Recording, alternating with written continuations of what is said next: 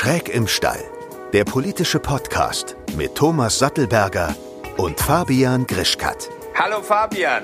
Hallo, na? Wenn das nah heißt, wie geht's dir? So ein bisschen.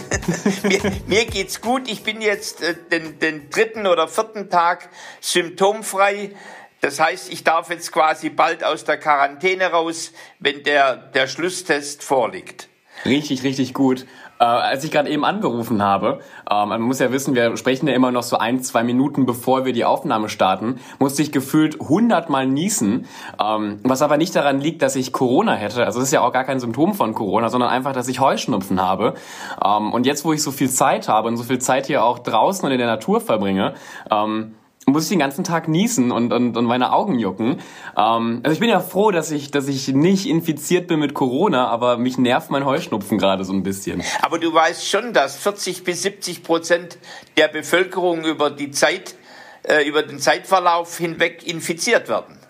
Ja, ich, ich weiß, also ich, ich habe ja auch schon so ein bisschen das Gefühl gehabt, also äh, oder mir gedacht, vielleicht war ich auch schon infiziert ja. ähm, vor, vor Wochen und habe es vielleicht einfach gar nicht so gemerkt, weil ich bin ja relativ jung, ich bin ja 19, ich bin, ähm, ich will jetzt nicht sagen, dass ich, dass ich eine Maschine im Sport wäre, aber ich bin schon sportlich, also ähm, ich würde mal behaupten, ich lebe recht gesund und, und bin sehr fit vor meinem Körper ähm, und kann sein, dass ich einfach, weil ich habe das immer mal wieder, dass ich für einen Tag dann so ein bisschen ausgenockt bin oder auch mal ein, zwei Tage durchhänge, weil ich vielleicht ein bisschen Husten habe oder, oder weil ich mal kurz Fieber hatte, aber dann geht's wieder. Also ich könnte mir vorstellen, dass ich es vielleicht schon hatte und es einfach gar nicht gemerkt habe. Vielleicht Vielleicht kommt es aber auch noch. Ich mache mir aber bei mir gerade erstmal gar keine Sorgen.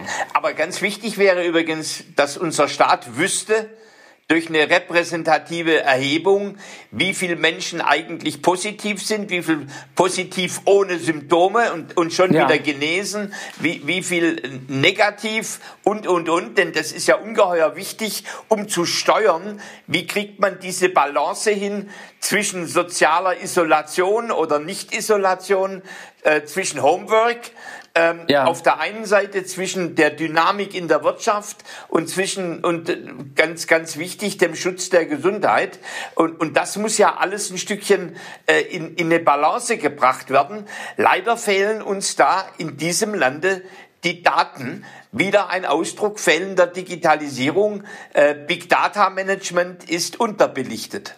Ja, jetzt zum Thema Digitalisierung. Ich fand das witzig bei unserem letzten Podcast, wo es ja um Bildung ging. Ja. Äh, Habe ich dann auch nochmal auf Instagram äh, darüber gesprochen und dann hat mir äh, ein Mädchen geschrieben, dass das auch alles gar nicht stimmen würde. Ihre Schule wäre total modern, die hätten nämlich auch iPads.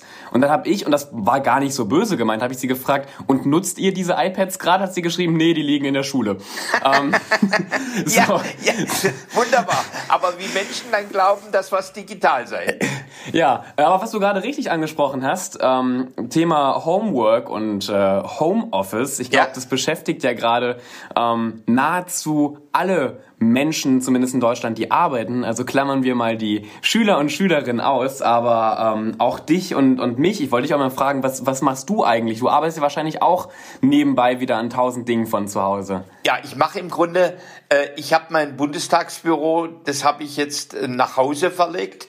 Ja. Äh, und zwar komplett. Äh, ich habe einmal die Woche habe ich eine, eine Videokonferenz mit, mit, mit meinem Team. Ähm, äh, ansonsten habe ich natürlich Telefonate, wenn es um Einzelfragen geht. Äh, und, und natürlich arbeite ich an Konzepten, an Entschlussanträgen für den Bundestag, an kleinen Anfragen für die Bundesregierung, ähm, äh, in, in, indem ich sozusagen ja äh, auf der einen Seite Siri nutze äh, äh, Siri hat inzwischen, äh, versteht mich inzwischen sehr gut. Äh, und, und auf der anderen Seite natürlich, dass ich in, in Texten von Kolleginnen und Kollegen äh, weiterarbeite. Also ich, ich bin im Grunde total äh total online. Wir hatten übrigens schon vor ein paar Tagen mit über 70 Abgeordneten hatten wir eine virtuelle Fraktionssitzung über vier Stunden lang. Ja, äh, kurz mal da meine, meine, meine Frage, ähm, also bevor wir abschweifen, aber was hältst du von dem Verhalten der AfD? Ähm, die sitzen ja weiterhin recht eng zusammen und äh, machen ja Aussagen wie, sie würden sich auch nicht davon einschüchtern lassen von, von Corona. Ähm, Was ist da deine Meinung? Ja, also ich, ich meine, dass, dass die AfD mit der Wissenschaft nicht viel am Hut hat, äh, äh das, das wissen wir ja. Äh, ja. Äh, egal ob Klimaforschung, Genderforschung oder jetzt Gesundheitsforschung. Ähm, aber man sieht ja an den massiv sinkenden äh, Zustimmungsquoten für die AfD, äh, dass, dass die Corona-Krise nicht ihre Zeit ist.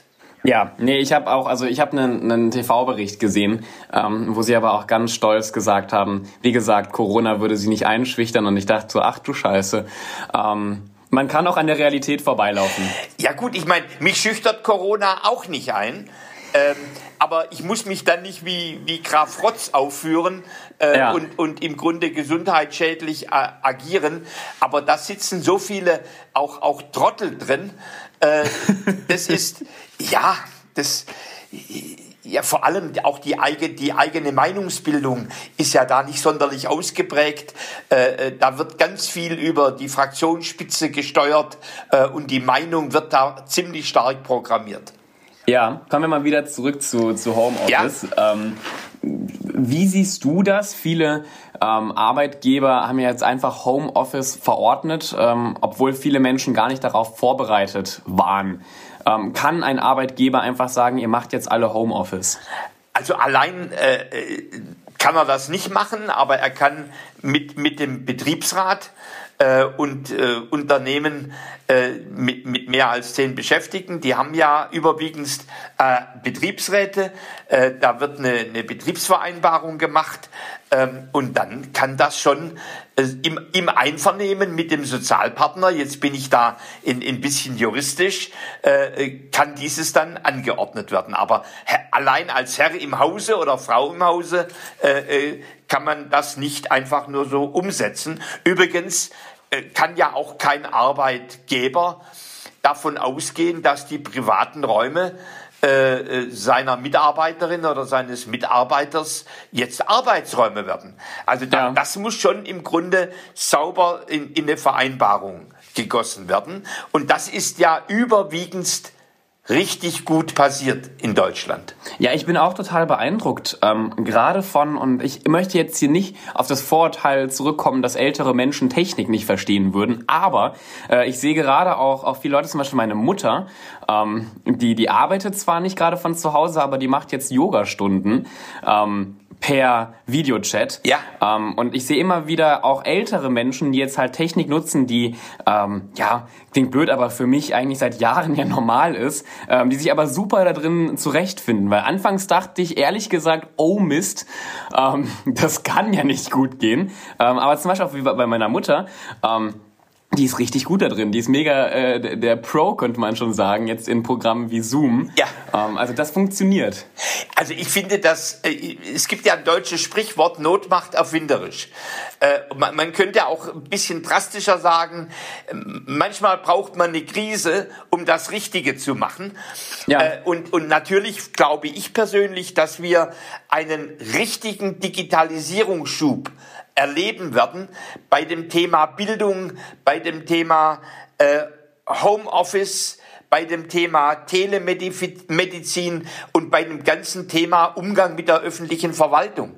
Denn das sind ja im Grunde die, das sind im Grunde die Themen, wo Millionen von Menschen äh, Antworten brauchen oder Angebote haben oder kommunizieren und interagieren. Also das, da bin ich fest davon überzeugt, dass das unsere Welt nach Corona, toi toi toi, verändern wird. Ja, Not macht erfinderisch. Äh, momentan haben wir ja auch eine gewisse Not ähm, beziehungsweise äh, mangelnde Kräfte in, in bestimmten Arbeits an bestimmten Arbeitsplätzen. Ähm, zum Beispiel, wenn wir uns Erntehelfer angucken ähm, oder auch im Gesundheitswesen fehlen oder werden in der Zukunft äh, Leute fehlen. Ähm, was glaubst du da? Wie gesagt, Not macht erfinderisch. Welche, welche Erfindung brauchen wir da jetzt? Also ich, ich, ich glaube nicht, dass wir dieses Problem in diesem Jahr lösen werden. Äh, aber, aber natürlich äh, wird im, im, im ganzen äh, Bereich der, der Erntehilfe, äh, da kann man noch relativ viel automatisieren äh, und, und Maschinen und, und äh, Geräte bauen, äh, die, die im Grunde äh, einen großen Teil der Arbeit äh, automatisieren, wo der Mensch dann nur noch Partner ist von der Maschine äh, oder die Maschine es sogar selber macht. Aber das ist ein Stückchen auf die nächsten Jahre gesprochen.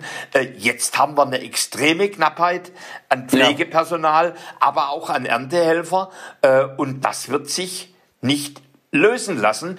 Jetzt, natürlich werden äh, äh, aus dem Ruhestand werden Tausende äh, von Pflegerinnen und Pflegern und Ärztinnen und Ärzten zurückgerufen und ich finde es ganz toll, ähm, wie, wie, die dem Aufruf ähm, Folge leisten und, und ihr, ihr Leben und ihre Arbeit äh, wieder den, den Kranken, äh, den Patienten zur Verfügung stellen. Ähm, aber das, das ist mehr als ein Tropfen auf einen heißen Stein, aber es ist noch nicht die Problemlösung. Wir werden mit ganz engen Ressourcen dies, äh, diese Krise meistern müssen. Und was mich natürlich, wenn man jetzt mal jetzt nicht über Homework spricht, sondern ja. Work, Arbeit beim Patienten, was ich ein Skandal finde, wie Pflegepersonal, wie Ärzte, und ich weiß das von meiner eigenen 95-jährigen Mutter, wie miserabel die mit Schutzbekleidung, mit Atemmasken, mit Handschuhen, mit Desinfektionsmitteln, mit Schutz, äh, Schutzbekleidung ausgerüstet sind. Das ist skandalös. Das stimmt. Ich habe äh, im Radio vorgestern gehört, dass ähm, die, die Bundeswehr, ich glaube, drei Millionen ähm, Atemschutzmasken verloren hätte. Sechs, ähm, ja. Äh, wie? Wie passiert denn sowas? Ja, also die Bundeswehr hat es nicht verloren, sondern die sind auf einen auf äh, auf Flughafen in, ja, ja, genau. in, Afrika verloren gegangen. Äh, äh, jetzt, also ich, ich sag mal simpel, da würde ich jetzt der Bundeswehr keinen Vorwurf machen. Nee, nee, nee, das meine ich auch nicht so. Ich meinte, die zur Bundeswehr gehen sollten. Es gibt sogar Vermutungen, dass der Lieferant äh, die zu besseren Preisen an jemand anders verkauft hat.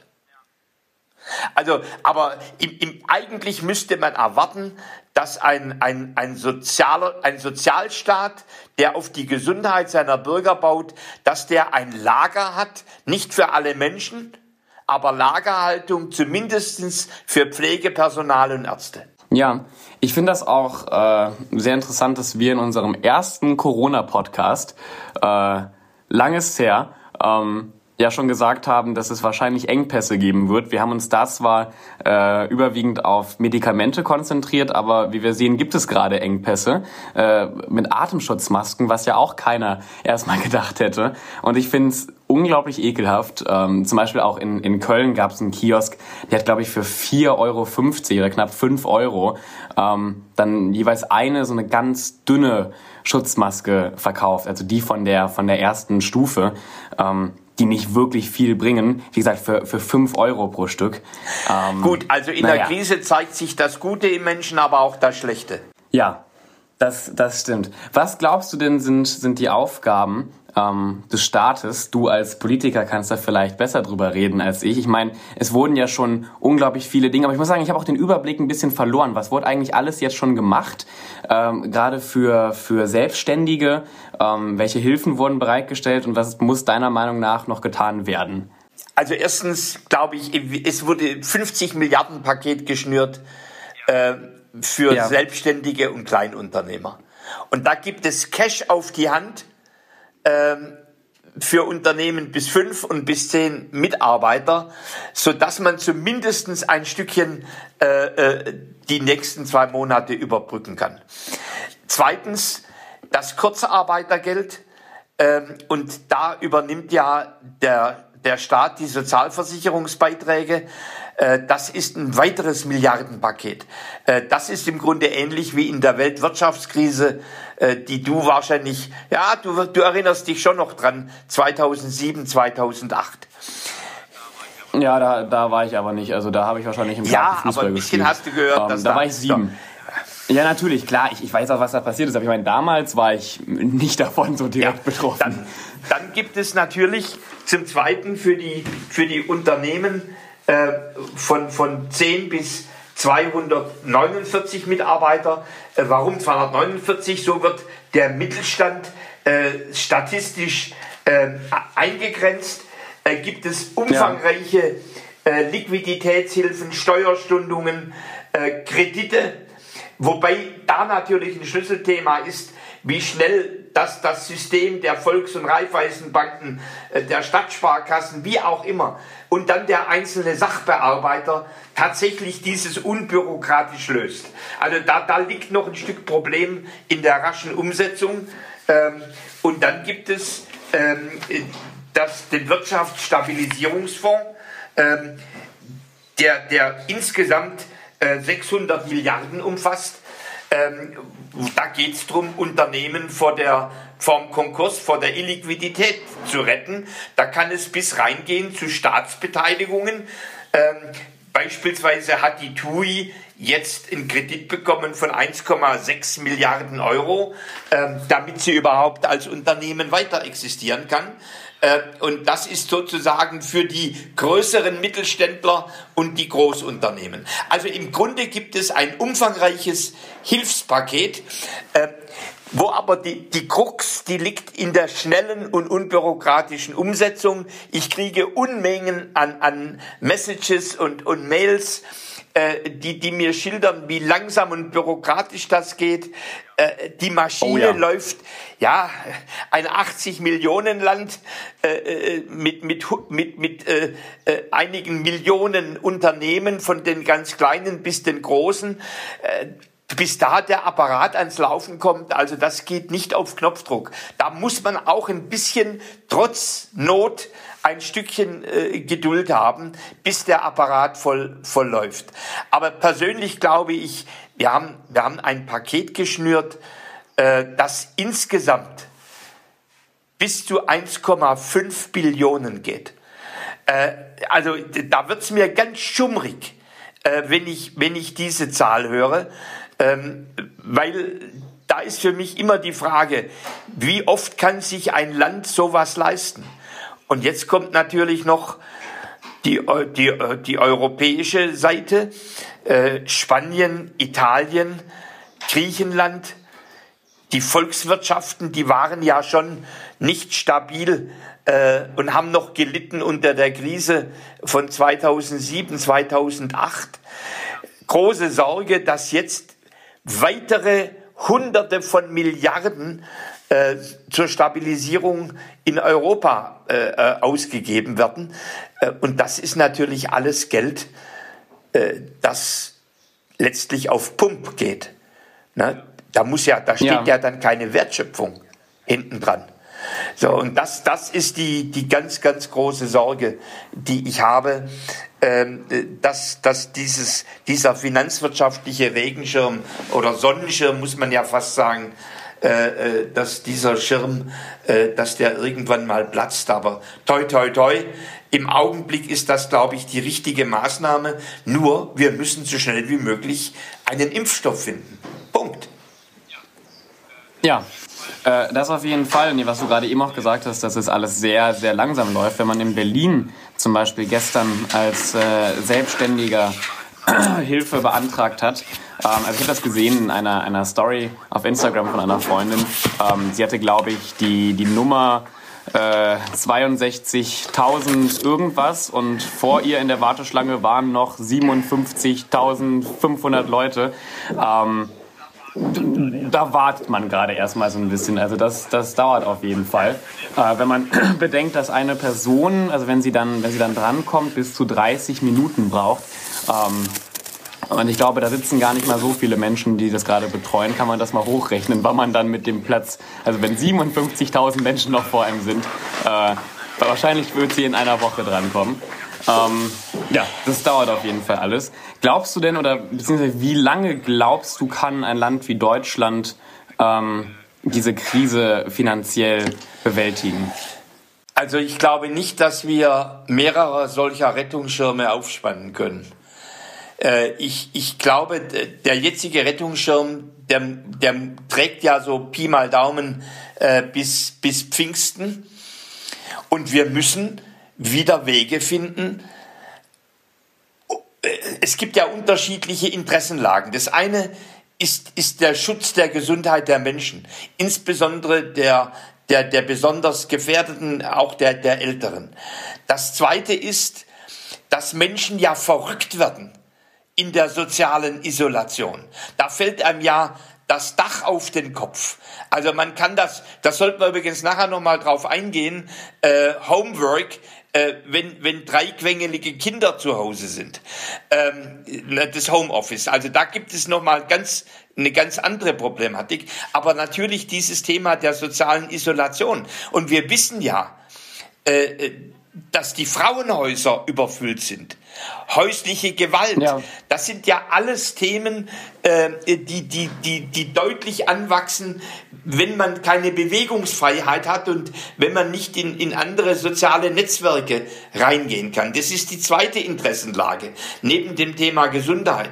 Und, und das dritte ist, äh, wir können die Wirtschaft nicht stilllegen. Wir brauchen Wertschöpfung um all das, was wir tun, äh, um das zu finanzieren. Das heißt, wir brauchen wieder ein dosiertes Anlaufen der Wirtschaft. Äh, denn, denn Homeoffice schafft ja noch nicht zwangsläufig Wertschöpfung. Ne, sondern es sind ja in diesem Lande ganz stark die Maschinen, die Anlagen, äh, äh, die, die, die pharmazeutische Industrie, äh, die chemische Industrie, äh, die, die Medienindustrie. Das muss ja im Grunde alles, das hat ja auch mit Realwirtschaft, mit Produktion zu tun.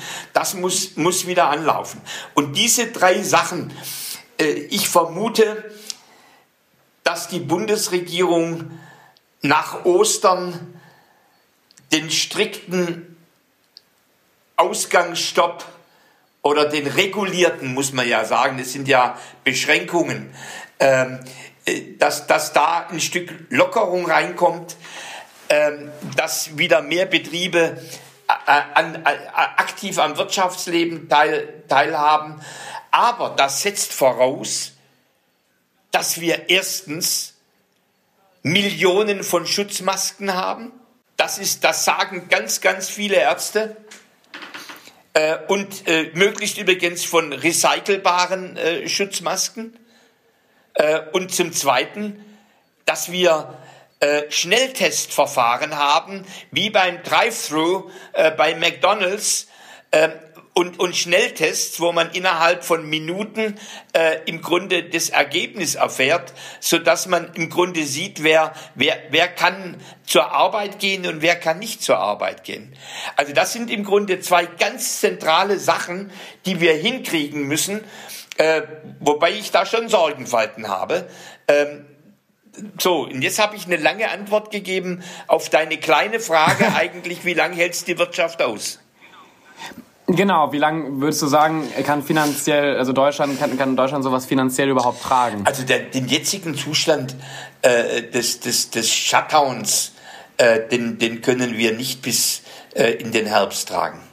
Ja, okay. Ich glaube aber auch, ähm, jetzt wo ich über die Frage nachgedacht habe, ich glaube, ähm, es ist am Ende vielleicht auch keine finanzielle Frage, sondern am Ende werden halt auch alle verrückt. Ja, es ist eine. Also es wird uns vielleicht nicht am, am Geld ausgehen, aber äh, auch was du gerade ansprichst mit Familien, die äh, zwei oder drei Kinder haben, ähm, wo man jetzt von den Eltern auf einmal zum einen erwartet, dass die perfekt im Homeoffice sind, auf der anderen Seite aber quasi die Rolle eines Lehrers übernehmen.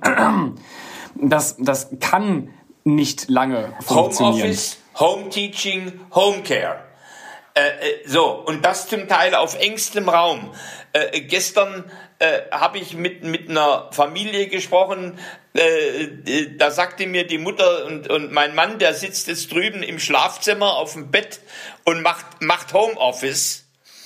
Äh, und, und ich renne ständig hin und her, äh, hab äh, einen Teilzeitjob, mach da auch Homeoffice, hab drei, drei Kinder äh, zu Hause. Äh, ich könnte jeden, jede Stunde neu aufräumen. Es sieht aus wie im Chaos äh, in, in der Wohnung. Äh, und, und dann muss ich denen gleichzeitig noch helfen äh, äh beim, beim Schulunterricht, weil, weil, weil die Lehrer ja. im Kern nur Aufgabenblätter äh, per E-Mail schicken. Das, das geht, geht auf Dauer nicht. nicht. So, also wir haben im Grunde so viel Druck in der Pipeline, wirtschaftlich, sozial, ja.